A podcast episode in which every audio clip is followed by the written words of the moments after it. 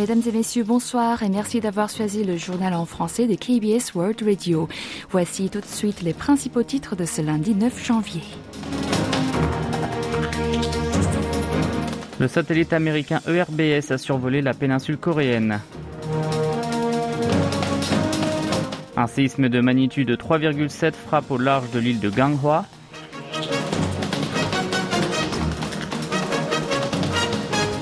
La session extraordinaire du Parlement débute aujourd'hui. Et enfin, selon le ministère de la Défense, la réponse au drone nord-coréen est un droit à l'autodéfense.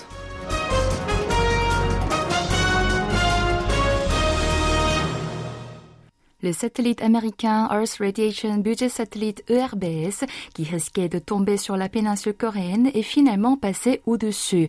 Le ministère sud-coréen de la Science et des TIC a déclaré n'avoir reçu pour le moment aucune signalisation de dégâts spécial. L'heure et la zone de la chute seront publiées par l'armée de l'air américaine. Le ministère sud-coréen a expliqué que les États-Unis concluaient qu'un engin est tombé lorsque sa chute a été observée ou que son emplacement n'est plus identifié pendant une heure et demie à 2 heures. Le ministère a émis ce matin à 7 heures une alerte et a convoqué le centre de réponse aux risques spatiaux en cas d'imprévu. Entre 12h20 et 13h20, lors du crash prévu, une réunion d'urgence a eu lieu sous la présidence du ministre Lee Jong-ho. Lancé le 5 octobre 1984 depuis la navette spéciale Challenger, l'engin de la NASA de 2450 kg avait comme mission entre autres d'analyser les radiations thermique de la Terre jusqu'à 2005 avant d'arriver à la fin de sa durée de vie. Le gouvernement a demandé aux citoyens de ne pas toucher les potentiels débris en cas de découverte et d'appeler le numéro d'urgence 119. Un séisme de magnitude 3,7 s'est produit cette nuit à 1h28 à 25 km à l'ouest de l'île de Ganghwa dans la ville d'Incheon. C'est ce qui a été annoncé par Météo Corée. Initialement évalué à 4, la magnitude du tremblement de terre a finalement été revue à la baisse de 0,3 points après des analyses supplémentaires. Cette première valeur a été émise suite à une détection automatique basée sur l'onde primaire qui se déplace relativement plus vite que les autres ondes sismiques. À noter que l'épicentre se situe à une profondeur de 19 km. L'intensité sismique quant à elle a atteint 4 à Incheon, 3 à Séoul et dans la province de Gyeonggi et 2 dans la province de Gangwon, à Sejong ainsi que dans les provinces de Chungcheong du nord et du sud. Il s'agit du premier tremblement de terre d'une magnitude de plus de 3 enregistré dans la péninsule coréenne et ses alentours cette année.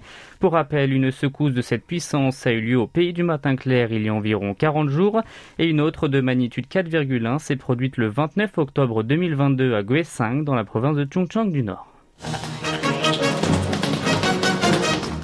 Au chapitre politique. L'Assemblée nationale réunie en session extraordinaire à partir d'aujourd'hui et celle-ci se poursuivra pendant un mois. Le Minju qui occupe la majorité des sièges a finalement demandé cette convocation de façon unilatérale. Selon la première force de l'opposition, il est urgent de discuter des projets de loi liés à la vie du peuple, notamment les systèmes sur les frais de transport des routiers qui a expiré l'an dernier. L'envahissement récent des drones nord-coréens dans l'espace aérien du Sud sera aussi aussi à l'ordre du jour. La formation de centre-gauche prévoit d'organiser un entretien sur les lacunes dans la réponse de l'armée et les soupçons sur la dissimulation de l'incident.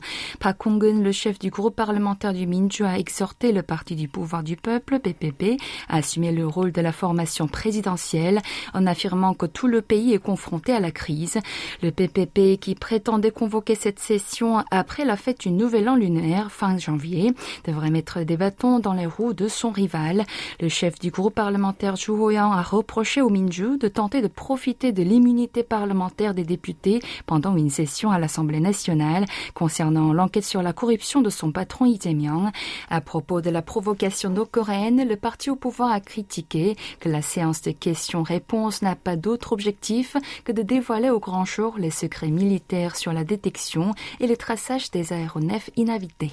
À deux mois de l'élection du chef du parti du pouvoir du peuple, le PPP, la formation présidentielle, le député Han Chol-soo s'est porté candidat. Il s'est engagé à fournir un appui important au chef de l'État.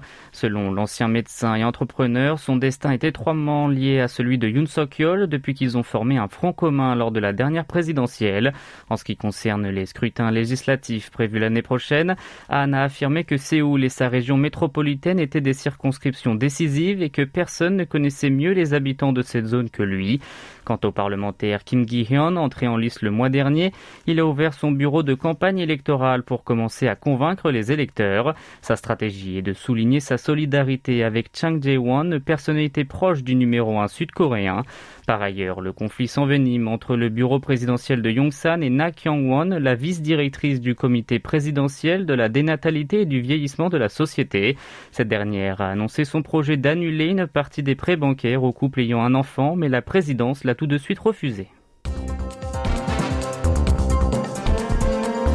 Vous êtes à l'écoute du journal en français sur KBS World Radio. Sur le front sanitaire, le nombre de nouveaux cas est tombé en dessous de 20 000. Ces dernières 24 heures, un total de 19 106 contaminations supplémentaires ont été recensées, marquant une baisse pour la troisième semaine d'affilée pour un dimanche et le niveau le plus faible depuis 63 jours. Pourtant, parmi ces nouvelles infections, 109 ont été importées de l'étranger, restant à trois chiffres pour le sixième jour consécutif. Hier, environ 900 personnes sont arrivées du continent chinois à l'aéroport d'Incheon. 180 d'entre elles ont reçu un test pour un court séjour et 7 voyageurs ont été testés positifs au coronavirus.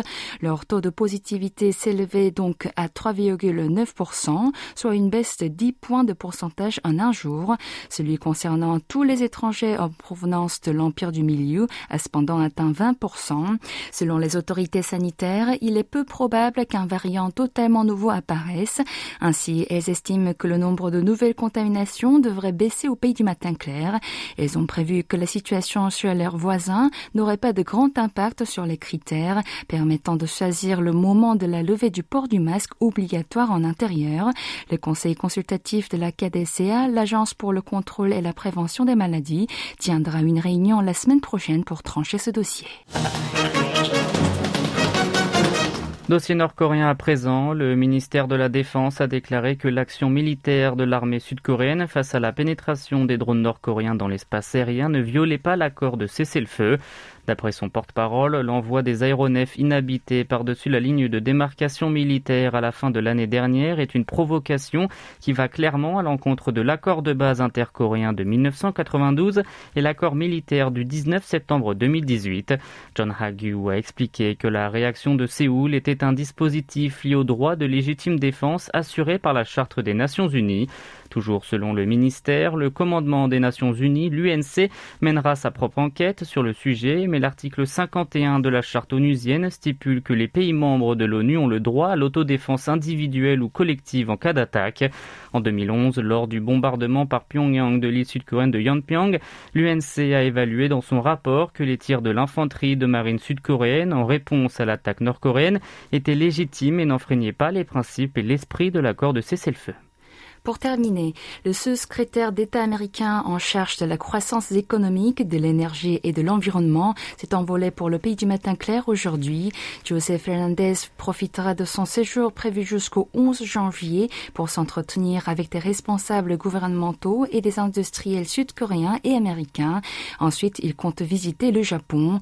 La réunion avec son homologue sud-coréen Lee Do-hoon se déroulera demain matin. Les deux hommes se retrouveront pour la première fois depuis un mois après leur dernière rencontre lors de la septième édition du Senior Economic Dialogue qui s'est tenue à Washington le 12 décembre. Les deux parties ont adopté à cette occasion un communiqué conjoint sur le renforcement de la résilience économique des chaînes d'approvisionnement, la coopération pour le développement des nouvelles technologies clés, ainsi que l'approfondissement de la discussion sur l'examen des investissements et les restrictions des exportations, entre autres. Les nouveaux pourparlers seront consacrés pour évaluer évaluer les accomplissements jusqu'à présent et discuter des enjeux économiques bilatéraux, notamment concernant les chaînes d'approvisionnement. La loi sur la réduction de l'inflation IRA de Joe Biden, censée désavantager les constructeurs automobiles sud-coréens, sera également au menu des négociations. Fernandez est la première personnalité américaine de haut rang à visiter la Corée du Sud cette année, marquée par le 70e anniversaire de l'établissement de l'Alliance Séoul-Washington.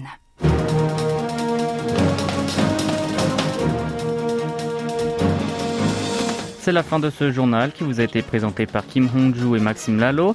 Merci de votre fidélité et excellent début de semaine sur nos ondes.